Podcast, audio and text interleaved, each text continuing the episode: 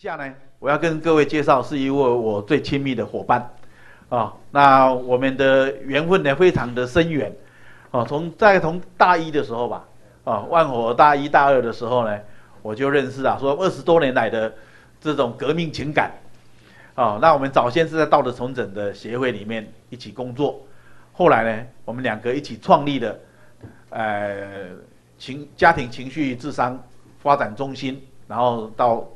成立协会，那我现在是担任理事长，他是秘书长，啊、哦，那他早年因为他大学毕业之后当兵的时候呢，他填写的志愿，所以他退伍的时候有一笔钱，但这笔钱呢，很多时候在我们过去的这些工作里面呐、他都不断的用他的私人的钱来资助我们公开的一些很多需要的开销。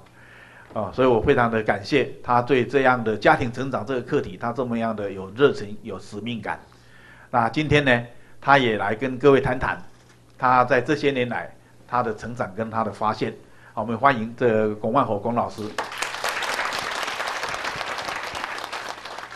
呃，我今天要跟大家分享哦，是有一个主题，良知，我的内在父母。昨天我去一个演讲场合哈，那个。园长，一个幼稚园的园长啊，他说：“龚老师，龚老师，他久仰大名啊，哦，很早以前就听过你的名字。”我心想说：“到底多早啊？”然后他说：“我在哦，民国七十几年的时候就听过你的名字，在一九八零年代啊。”我一想，哎，那个时候我不是还在读高中吗？我想他会认错人呢？我希望是因为我想说，应该是我的外形让他感觉我很老这样子。那我希望是我的绽放绽放出来的智慧，让他觉得我有足够那那么老的年龄。好，所以是蛮有趣的。我在我日常生活中，那，呃，但是为什么我在啊、呃，我常常在扮演，在很多人眼中，我常常在扮演一些超龄的角色，好，就超越我年龄许多的角色。比如说，在我还没有结婚的时候，我就开始在带父母成长课程，然后我的学员呢，几乎十个里面有九个半的年龄都比我大。好，然后他们要称呼我为老师，那当然，因为我也觉得说自己的外形哦实在是太年轻了，所以不得已之下就留了两撇胡子。好，当然有的人说，那龚老师你这样子很虚伪啊，哈，这样子，我说，我说这不叫虚伪哈，我会讲说这也叫职业道德啊，对，因为让人家看觉我的年龄够，所以他们会相信我所说的这样子，因为毕竟现在社会好像嘴上无毛，办事不牢，哈。要不然就是至少至少要有白头发，像刘老师这样子，很多白头发人家才相信你。好像满头乌黑亮丽的秀发，没有人要相信我。我再加上不留胡子，那很麻烦。那为什么我常常在扮演超龄的角色？我自己也在思考这个问题。好，那后来我想到是我的成长历程，哦，跟一般人可能有一点点小小的不一样。好，可能也没有太多的不同啦。但是有一个很大不同，就是有关于良知，在我的生命中扮演一个很重要的角色。我家里面有六个兄弟姐妹，所以孩子多，我排行第五。那因为孩子多，所以父母亲哈没有太多时间管我们，好，所以我父母亲没有办法每件事情都照顾到我，所以他只能抓一些大原则，比如说什么呃不能做坏事，回家功课要写，考试前要读书等等的，就这些大原则抓抓住。如果我我遵守这些大原则就 OK，违反的话，可能他就是骂几句这样子而已哈，也没从来没打过啦。那所以说我我发现我从很小的时候我就必须要指导我自己，很小我就必须要指导我自己。当我生生活中遇到一些问题的时候，我就必须要怎么样自己想办法，然后呢去找周遭可以的资源，想办法解决问题。当然，如果问题顺利解决了，我就看看我的父母亲，他们总会含笑点头，表示嘉许。然后我心中也会觉得哎，蛮开心的，觉得自己不错。可是如果有时候呢，小孩子嘛，总是也会犯一些傻事哈，要捅一些篓子啊。然后就父母亲，其实我父母亲几乎没有打过我哈。然后当然他就是口头上骂个几句，然后我就知道自己错在哪里了。然后我就会想办法说，以后尽量不要再干这种傻事就好了。所以我从很小就要学习当自己的父母，而且要为自己的行为负责任。然后呢，我就这么一路走来。到我读大学的时候啊，参加一个 MRA 的团体，MRA 就是道德重整哦这样的一个团体。那那个时候学了一个技巧，叫做聆听良知，就聆听内在的声音。不晓得怎么搞，我就对这个聆听良知的技巧好像一见如故。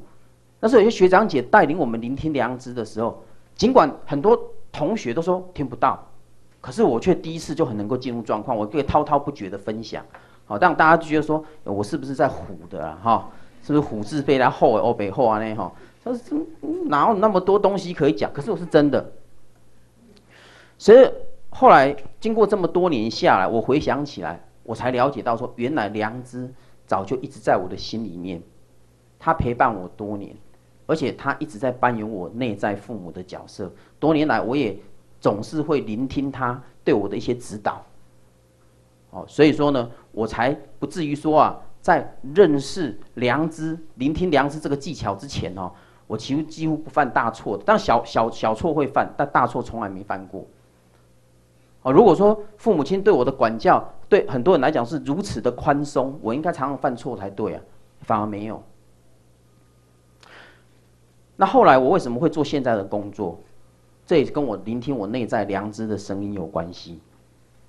我那时候当了三年半的志愿役的役官，退伍之后，然后有一个机会。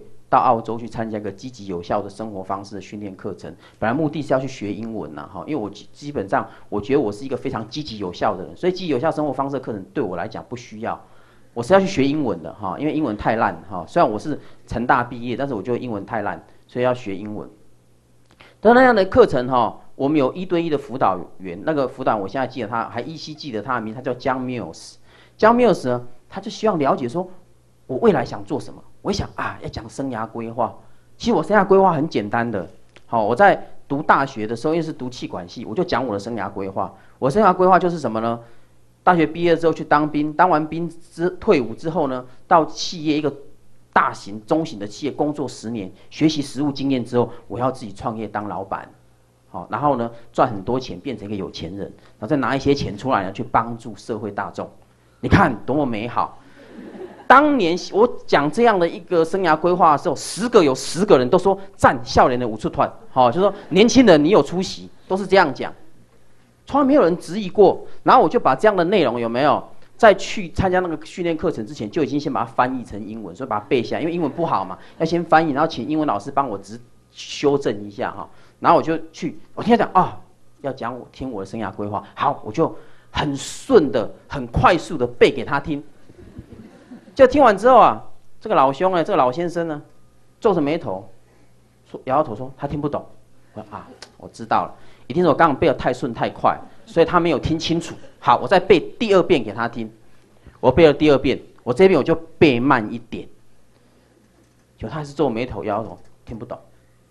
我知道了，一定是发音不准。好，所以我就说，我就第三遍我再背更慢，而且咬字更清晰给他听。随后他还是抓抓头说。他听不懂我在讲什么，我说也奇怪，我说这个真是一个外国人哎哈，怎么这么难沟通啊？我讲这么清晰，为什么他会听不懂？我就说怎么一个来一个澳洲人的思维跟个台湾人思维差这么多吗？